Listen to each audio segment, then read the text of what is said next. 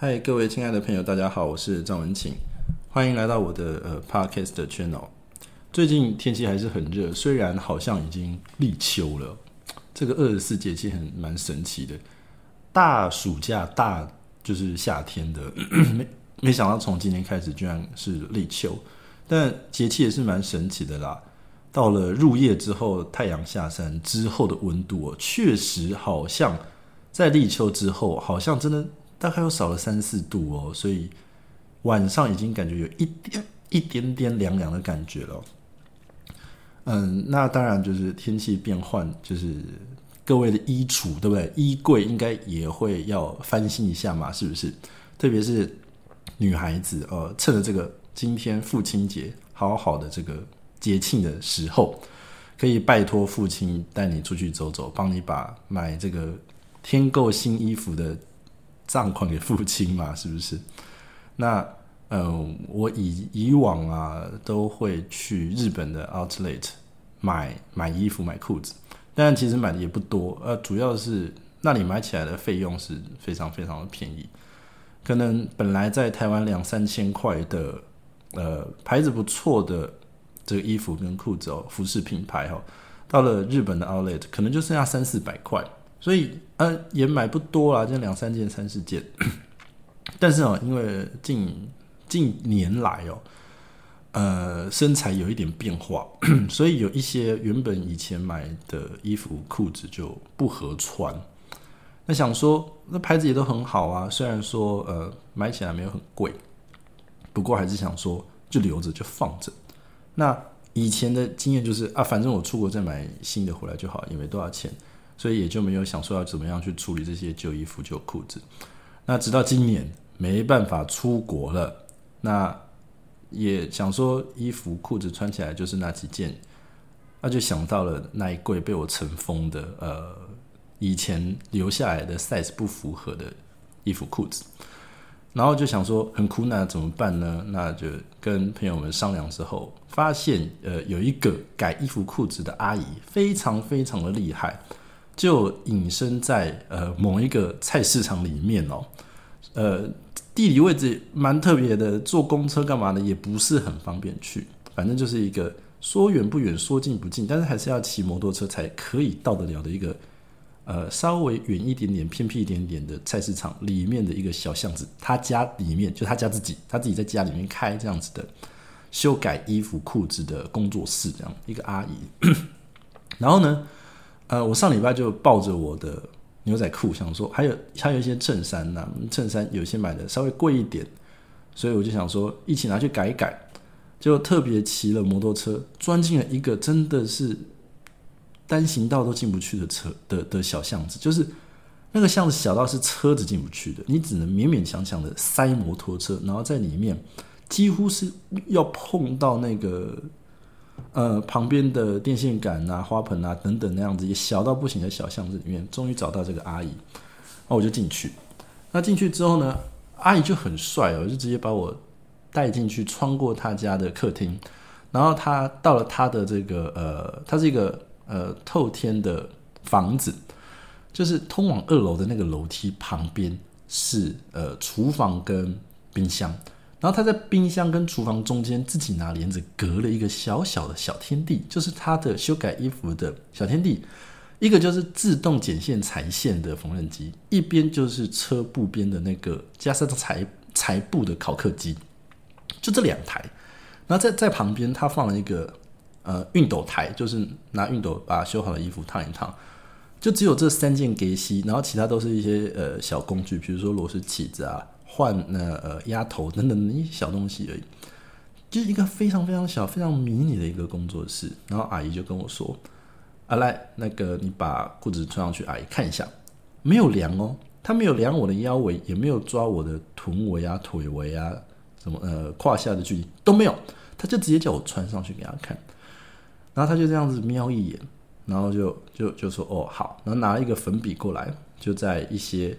呃，比如说腰围啊，或者是呃裤管的地方做一些记号，然后就叫我当下脱下来，然后他当下改给我看，然后就当下再叫我试穿。这前前后后改一件，他大概只花了大概六分钟吧，六分钟不用放在那边等，马上就可以带回家。那当然，我站在那边闲着也是闲着，我就看阿姨到底怎么改。阿姨做工很细之外，动作也是利落迅速到一个不行，真的是飞快，眼睛眨都不能眨，比刘谦变魔术还神奇。屁屁屁屁，他连臀围、腿围，然后那个呃卷，就是 长度啊、腰围，通通一气呵成，做的非常非常到位，非常仔细。可是还是很快，动作还是非常非常快。那值得一提的就是啊，一般呢去改这种牛仔裤的腰围哦，大概矮就会找一个通常的。阿姨啦，就是菜市场阿姨改裤子的这样子的一个服务的阿姨，就会找一个她觉得方便的地方一捏，然后就直接把它缝死。但这个 我找的这个阿姨非常非常的仔细，她把这个缝起来的这个线哦，捏在呃牛仔裤腰带的那个扣扣环的那个呃里面，大家大家这样听得懂吗？就是。我们穿牛仔裤不是要把腰带穿过去一个一个的腰带的这个呃扣环嘛？这个叫扣环吗？就是插腰带的一条一条的直线呐，对不对？跟腰带垂直的那个线的那个小小的呃小小的固定的扣环，他就把这个折的地方藏在这个的里面，也就是说这一块布把折进去改腰围大小的这个这个线啊藏起来了，所以不容易看到它改过。那包括腿围什么时候呢？改的都。完美无瑕，我一穿上去刚刚好，非常非常厉害。然后我注意到阿姨在改我裤子的时候呢，嗯，她有一只手的大拇指会呃塞在下面去摸这个布，感觉是在摸这个布，然后感觉好像是一个很专业的手势，在摸这个布，然后呃感受这个布的厚度啊，还是它应该要踩线的距离。我就觉得哇，真的很很帅，行行行行出状元哦，隔行如隔山啊！阿姨这个手法都很精巧。啊，后来我才发现，嗯，阿姨在做一些比较大的，比如说在剪裤管这比较大的动作的时候，她把这一只一直把大拇指藏着的手摊开来给我，才才会摊开来，因为她需要比较大肢体动作的去固定。我才发现哦，嗯，她那只手的大拇指只剩下最后面。距离掌根一点点距离，就只剩下一点点的这个长度。嗯，我不知道是这个先先天就是或就呃天生就是少了一节大拇指的指节，还是曾经出过意外。那阿姨在做这个动作的时候，她不自觉的就把视线看向我。那我当然看到之后，呃，我没有什么感觉，当然不会说嗯。哇，好恐怖哦！怎么怎么阿姨长这个样子？那不是这个样子。可是阿姨看我那个眼光，就是一副很怕他吓到我的样子。然后我那时候才终于理解到，阿姨一直把她的大拇指藏在她的手掌下面，其实是不想要让别人看到她这样子，不管是先天还是后天上的缺陷。那我看我就觉得，我就觉得，嗯，很难过，一阵难过，就是。你你做修改衣服，就我看来哦，已经是到一个登峰造极的一个程度了，出神入化的境界了，而且收费又低廉，动作又快。但是，嗯，显然就是阿姨曾经面对过很多人的歧视跟惊惊怕，她才会有这种看我的眼光跟把大拇指藏起来的行为嘛。所以我当然就是完全没有呃看不起阿姨，或者是。觉得这样很恐怖的任何的心态或者是歧视的语言说出来，可是我心里就是很难过，很难过。这样，那反正我就一边请教阿姨帮我改裤子，然后一边呃把我的裤子拿给她改嘛，一件一件穿，阿姨就一件一件改，所以我就很开心的改了一大批，嘿，我今年可以穿的新的旧款的衣服，也是蛮蛮厉害的，蛮厉害的阿姨。那。我就想到，呃，小的时候 有一次，呃，我爸爸开车从我家要带我们全家人出去出去玩，应该是爬附近的小山吧。然后开开开开开，就在我家附近的一个巷口停了一个红绿灯。哎，我就发现这个巷口的这个店面换了一个新的机车行，然后我就把那个车窗摇下来看了一下这个机车行，想说我的车子说不定可以拿过来自己修。然后我就看到这个修机车正在门口修机车的这位师傅哦，突然就转头过来看我，然后就突然大叫我名字，哎，文晴啊！我一看，Oh my god，这不是我国中同学吗？因为我在我家附近嘛，所以国中同学都住在家里附近，我就很热情的跟他打招呼。他就说，哦，他后来呃去读了这个技术学院，然后夜间部这个维修科，然后就跟他爸爸一起在做这个机车修理。啊，爸爸在哪里？然后他现在开了间店当中分店。啊，那个有需要找他的话，一定就是不会跟我赚钱呐，好不好？就是工本费收一收，就是当老朋友来来服务这样子。我说啊，当然当然，一定一定。啊，挥挥手就离开了。然后我就跟我爸说：“哎，爸，你看这个摩托车店哦，是我国中同学开的。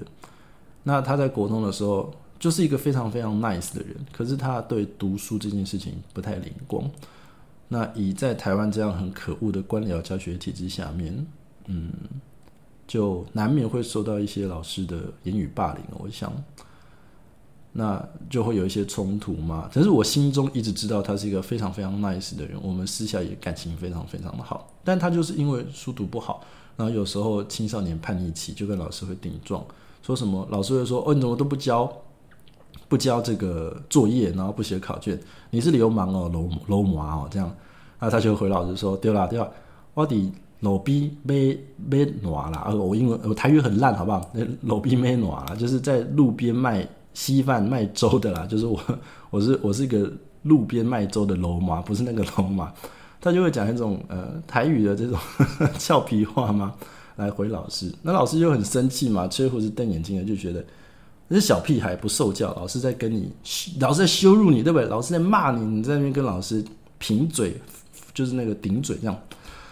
嗯，所以他其实在学校的时候跟老师有些冲突，可是一个很 nice 的人。那现在有一个很棒的摩托车店，跟爸爸一起做这个技术技术活，我看了很高很高兴。然后我爸就跟我说，他说：“儿子啊。”嗯，你要做什么样的工作？只要你自己觉得开心快乐，在这个社会上可以安身立命。你不要说对社会有所贡献啦，但基本上你可以安身立命，基本上就算对社会有贡献嘛，是不是？你在巷口开一间机车行啊，帮附近的街坊邻居换个机油，修个对不对？呃，引擎啊、轮胎啊什么东西的，也算是造福李林啊。所以你只要这样子开开心心的过活也就够了。然后我爸就说：“儿子，爸爸对你没有什么。”深切的期待，当然这个话说出来，一部分就是让儿子没有压力嘛。那一部分当然他后面意思就是啊，爸爸还是希望你好好读书啊，对，出人头地啊，干嘛？如果可以，当然也可以。那如果不行，其实你在路边巷口开一个机车行 也很棒，也很棒。没有说呃职位职职业分贵贱，这就这就不行。甚至很多机车行。呃，虽然工作很辛苦，可是他们的收入，哎，坦白说比非常多上班族还多很多，哎，对不对？这样的技术活也是非常令人尊敬的啦。好了，那讲到这边这两个故事，其实我是要呃跟各位朋友说，虽然我现在在跟各位说你怎么样，上一集说了怎么样写履历嘛，准备履历，今天这集要讲讲说怎么样去参加面试，面试应该要去注意什么样的小细节。但嗯，对自己有所期待啊，抱着一个啊，我要进一个大公司，拿到一个好薪水，干嘛干嘛的期待是不错的。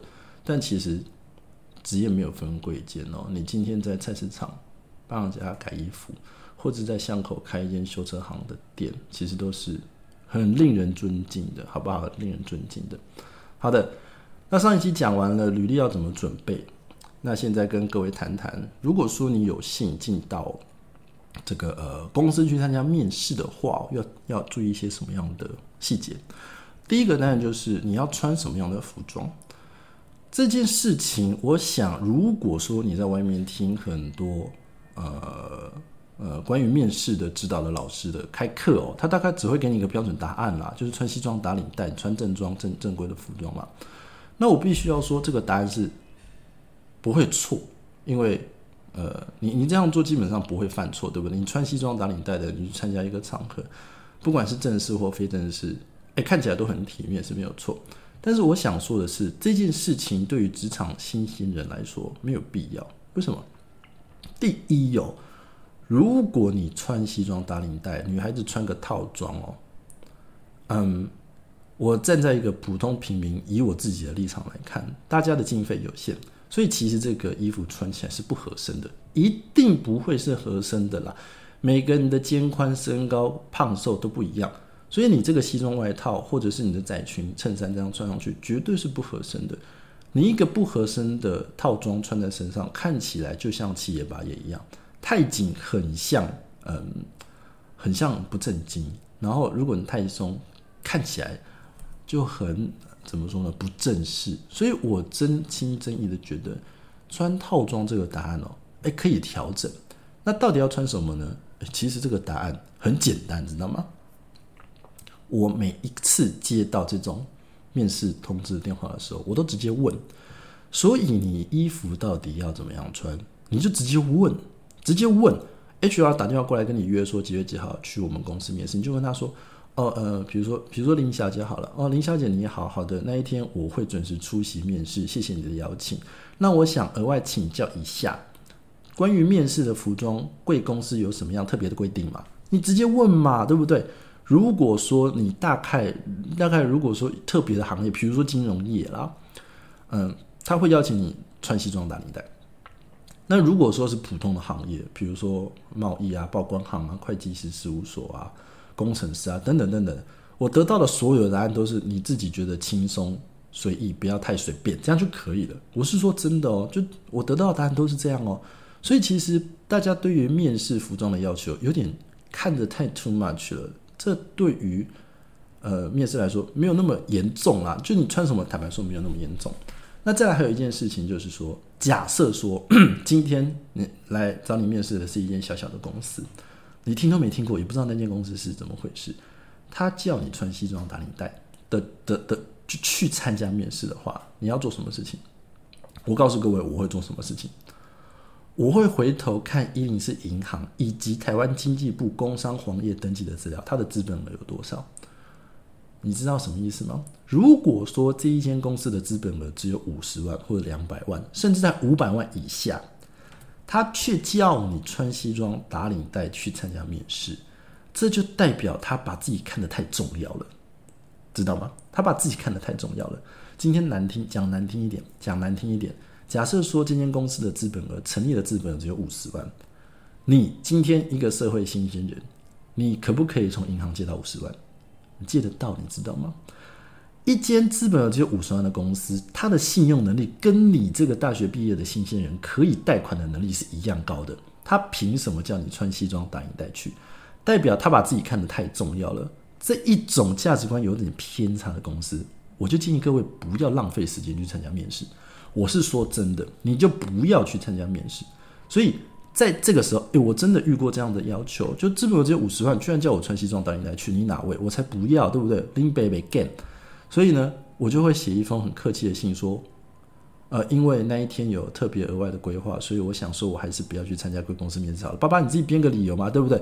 一影视上面也有现成的拒绝参加面试的那个套版的理由嘛，你就给他贴上去，复制贴上，然后送出去，你就不要去了，浪费你的时间。所以，光怎么样去准备你的服装，以及看面试你的公司要求你的服装怎么样穿，哎，你其实就可以得到很多没有趣的资讯。好了，那除了特别的行业别别，比如说金融业或公关媒体业，会真的需要穿西装打领带之外呢，我真的觉得，你穿个牛仔裤，然后有个有领子的，甚至像我，我其实都只穿衬衫的，我不穿 T 恤，我就穿一个 T 恤，然后也不扎。然后衬衫不就是牛仔裤、T 恤、球鞋，我就去啦。然后把自己弄得干干净净一点嘛，不要满脸油光的，对不对？没有洗头发很油，这样不要这样。那特别我想提醒的是女孩子哦，如果你平常没有特别在穿高跟鞋的习惯，我其实也觉得高跟鞋是一个陋习，让女孩子的脚底板很痛哦，足底筋膜炎常常发作。所以如果说你平常没有在穿高跟鞋，你就穿平底鞋。不然你穿高跟鞋看起来只会像是一只垫着脚的蟑螂在走路，你知道吗？就看起来很不自然呐。你穿上去没有加分，就只是别人会觉得说你怎么走路在外八这样子而已。所以不要害怕，不要害怕，面试的服装没有那么恐怖，问就好了。那问了之后呢，如果没有习惯穿高跟鞋，你就穿平底鞋没有关系，一直 fly 好吗？然后这是关于这个服装的方面啦。那再就是你在面试的时候，你必须要先去做一个功课，一个非常基本简单，但很多人都不去做课的事情，就是把这一间你即将要去面试公司的官方网站打开来看，你从第一个项目的第一个字给我看到最后一个字，全部给我看完，不然你怎么知道这间公司的背景是什么？HR 或者是你即将可能当你主管的人来面试你的时候。跟你讲的事情、讲的话题，你没有共鸣，不知道他在供他小，那你面试就没有话题了。面试注意的、注重的哦，坦白说，并不是一个你的技术性哦，而是一个感觉，就是这一个面试你的人跟你感觉上聊起来投不投缘，可不可以共握共事，可不可以 co work，相处起来舒不舒服，融不融洽，这个才是重点哦。技术性跟专业性是一个人的态度，你只要肯学习、花时间，你总是学得到的。所以你必须要跟你面试的这一位，呃，即将是你的主管的或者是 HR 的人哦，聊得很开心，你知道吗？这就是面试的重点，跟他聊得开心一点，好吗？好，所以呢，呃，你必须要去了解这公司的背景。那除此之外呢，你看完公司的网页资料介绍之后呢，你一定心中会产生很多很多的疑惑。如果你不只是把它当教科书看，而是你带着一种求知、想想理解这间公司到底在干嘛的心态去看的话，你一定可以看到你觉得很有趣的问题。这个问题就是在你面试的过程当中，应该要拿出来问这个面试官的问题，让他留下深刻的印象。在茫茫面试人海当中，你问出了一个高水准的问题。你就是会得到非常好的印象分数，好吗？你一定要想到这个东西，一定你一定找得到一个问题，这个问题一定非常高水准。但是你不要问那种策略性的问题，你不要问那种白痴的策略性问题。比如说，你不要学古癌这边回答台积电去那个凤凰城设厂对于台积电的影响是什么？你不要问这种白痴的决策性的问题，就干你屁事，你知道吗？你在那边玩产业分析、买买股票是你家的事。你今天假设说要去台积电上班，你问这种决策性的问题，你又不是张忠谋，就干你屁事！不要问这种问题，你要问一个可以小题大做的问题。我举例给各位听，各各位听哈。我曾经面试过一个生化科技公司，是在做天然品的。那有一个营业项目是呃精油，然后呢，在公司的常见 Q&A 里面哦，就一一句话就是什么叫做精油？然后这个回答的内容是，植物的脂溶性的部分就叫做精油，脂溶性就脂肪的脂嘛，脂溶性的部分，也就是说，植植物里面水溶性的部分就是清水的，脂溶性的部分清油的，植物的清油部分那一那那一些东西就叫做精油。哎，那我就得到一个问号啦，橄榄油是精油吗？椰子油是精油吗？这不是植物的脂溶性的部分嘛，对不对？可是各位朋友，你有听过橄榄油精油吗？你有听过椰子油精油吗？没有嘛，他们就叫椰子油或橄榄油。所以显然是怎么样？显然是这个 Q&A 写错了吗？精油并不是植物的脂溶性部分，这么简单就可以定义出来了嘛，对不对？所以我在面试的过程当中，我就问了这样的问题。那面试我的是一个公司的高级主管，他一听吓了一跳。而且我还说，这是在贵公司的 Q&A 网站的 Q&A 当中列出来的。哦。我觉得这一个问题没有解答我心中的疑惑，所以什么叫做精油？可不可以请请指教？这样，然后他就很开心跟我说：“哦，这后面还少打了一句话啦，植物的脂溶性成分且容易挥发的成分才叫做精油。你应该听过呃，比如说茶树精油或是薄荷精油嘛，对不对？”那它跟橄榄油和这个呃椰子油差别就在于，椰子油跟橄榄油不太会挥发掉，所以呃它就是植物的脂溶性部分，但是不容易挥发的，所以它就叫植物油。但是像呃薰衣草精油或者是薄荷茶树精油，哎它一下就挥发掉了，它是植物的脂溶性部分又容易挥发，它就叫做精油。所以我提出这样的问题，就在整个面试的过程当中。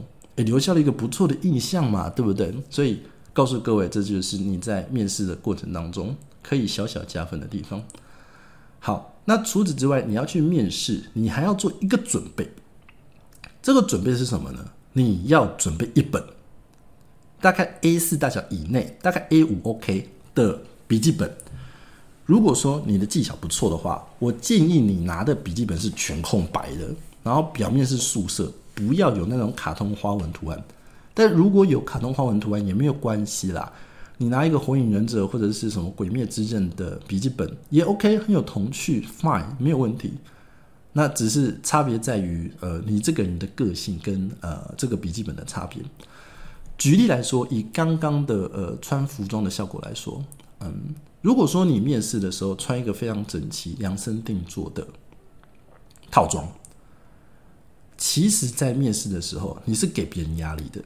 因为你穿着一个专业人士的服装去参加面试，那别人就会期待你有这样的水准，你知道吗？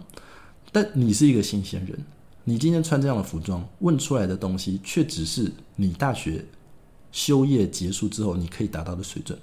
那在面试的过程当中，面试官就会觉得你的水准不如他的预期，不如他看到你穿戴的整齐套装的那样专业形象的预期。所以你的面试分数反而会变低。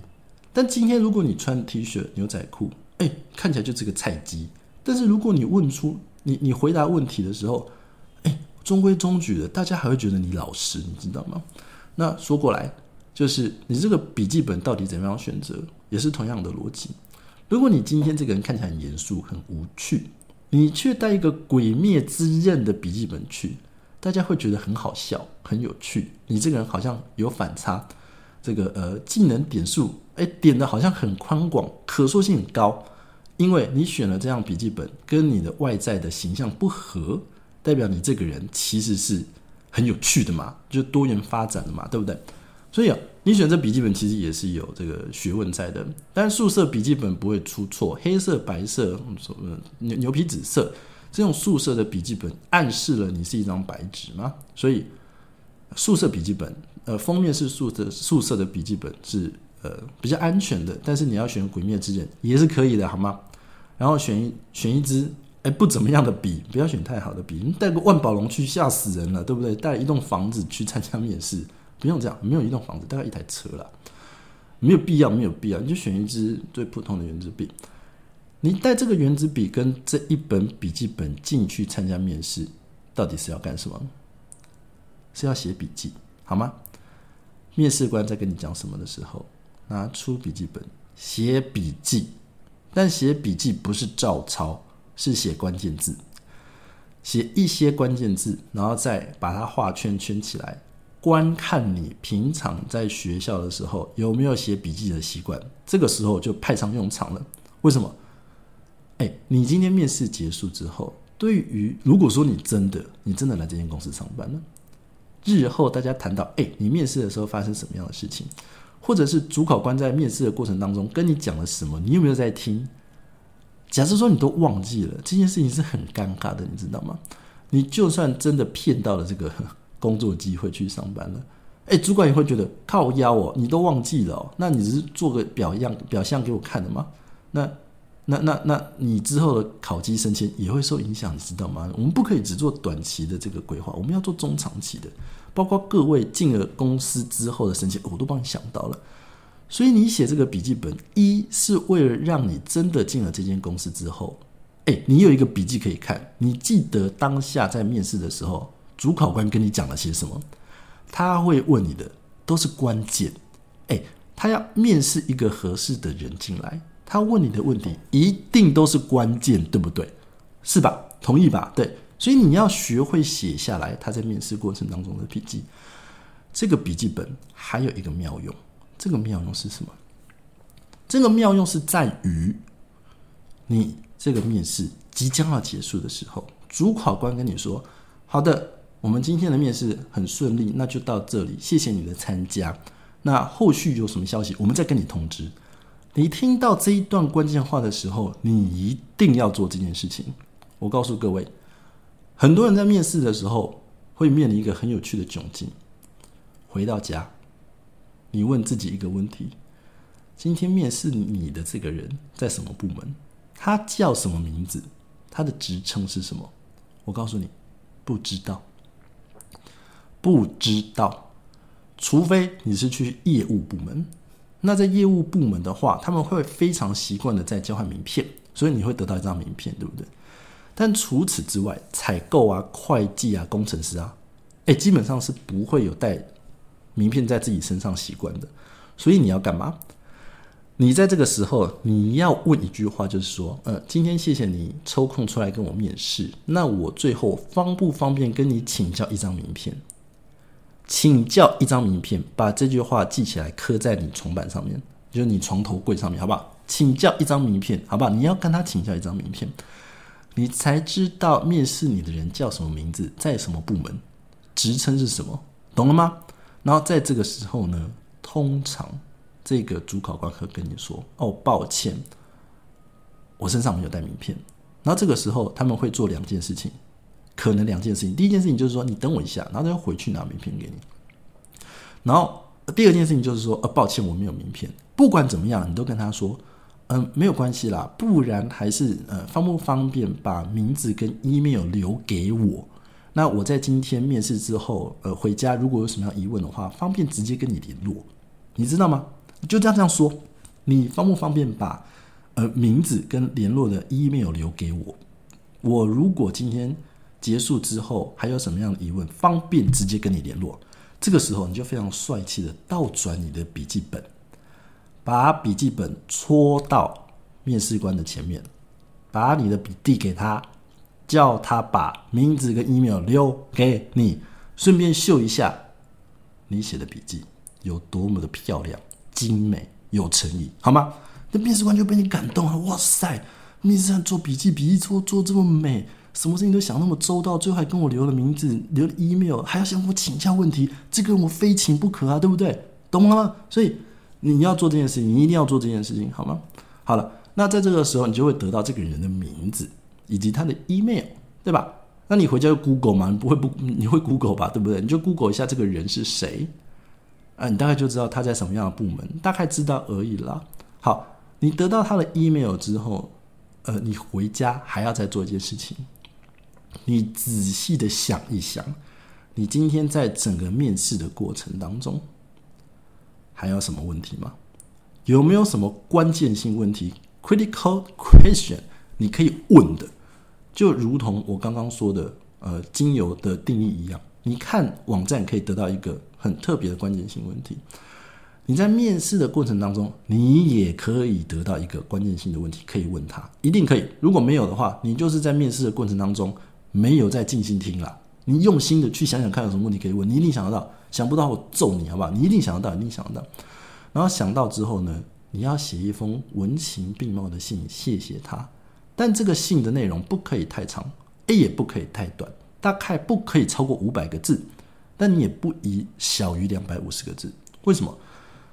因为在职场上班的同时，看信的时间是非常仓促的，讲重点，没有人在看你写作文。但是你又不能小到两三句话很没诚意，你也不能长篇大论一千字以上，没人有空看你写散文，所以大概要两百五十个字到五百个字之间，问这位面试你的主管你有什么样问题？那我要请你去问这个主考官的 email，还有另外一个妙用就是在于 邀请你去面试的人是 HR，是人力资源部门。如果你没有做这件事情，你就不知道你的主考官的 email。也就是说，你的窗口就只剩下公司的 HR，可是现在你有了主考官的 email，你就可以直接跟他联络。所以你在写信过去的时候，你要把 HR 也都放在收件人里面。你的信的标头是这样说的：今天谢谢呃人资叉叉叉小姐以及面试你的那位叉叉叉先生，这两个人都给我放在收件人。你不要把 HR 或者是主考官放在副本哦，也都不要放在密件副本，然后北七哦，放在副本，意思是 by the way 告知的意思。那呃，这个感觉就不太对，因为你是一个菜鸡，你不应该在收件人跟副本之间帮 HR 或者你的主考官分主主群呃主从的关系，你知道吗？他们两个对你现阶段来说是一样重要的，所以把他两个都放在收件人。HR 跟你的这个主考官都放在收件人，而且你这封信最好是回复 HR 当初写给你的那个面试邀请信，你就直接回这封信，然后把你的主考官的 email 写在收件人，再打上去，两个人都是收件人。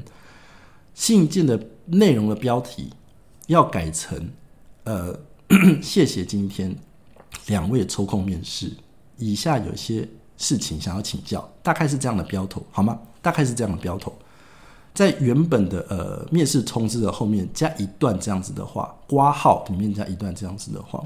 好，那刚开头我刚刚已经说了嘛，呃，Dear 对不对？那个 HR 叉叉叉，然后这个主管面试官叉叉叉，啊，今天非常高兴开心参加贵公司的面试，谢谢呃两位或三位或四位抽空参加我的面试，那。在面试的过程当中获益良多，很希望可以得到到贵公司服务的机会。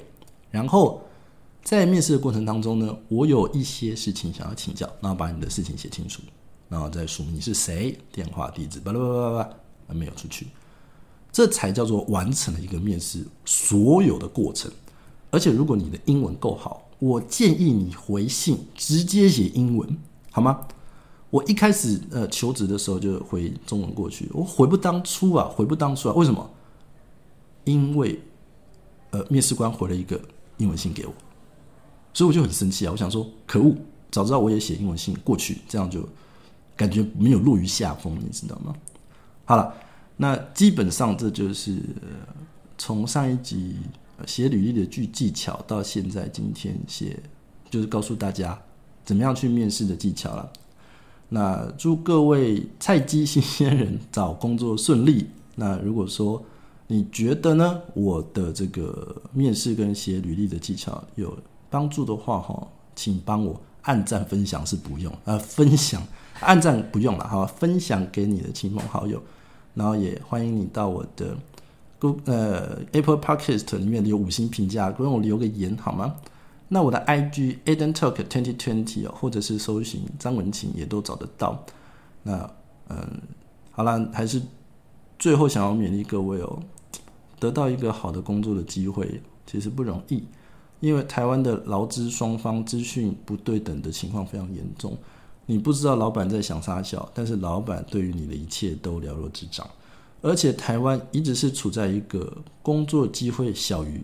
就工作供需于供过于求的状态，工作机会很少，可是需要工作的人很多，所以你可以找到一个安身立命、好好发挥的工作场合、工作职位，真的不容易。那工作不分贵贱，无论是在菜市场修改衣服，或者是在巷口修摩托车，都是一样令人尊敬的。那最后还有就是。我想大家可能都跟我一样，在大学的时候作息是比较特别一点的，都晚上还在吃宵夜。那对于一开始进入职场，九点就要到公司，然后五点下班，啊，晚上可能十一二点要赶快睡觉，不然隔天爬不起来。这样的生活作息会有一点不习惯哦。可是呃，老话一句嘛，你不习惯也得习惯啊。而且坦白说，这样子做比较符合健康的常态啦。那进了职场工作之后，薪水跟你的工作上表现的开不开心固然重要，但更重要一件事情其实是要好好照顾自己的健康，因为从大学毕业之后，你的年纪就慢慢的、慢慢的、慢慢的开始迈入中壮年，然后就开始衰老，所以保持一个良好的健康，有一个良好的呃习惯哦，才是长长久久的。一一个生活了，好不好？好了，那今天就在这里，嗯，跟大家分享找工作的呃一些可以，我可以给的一些好的分享的建议啦。那祝各位搞找工作顺利，都有一个健康美好的人生。我们下次再见，拜拜。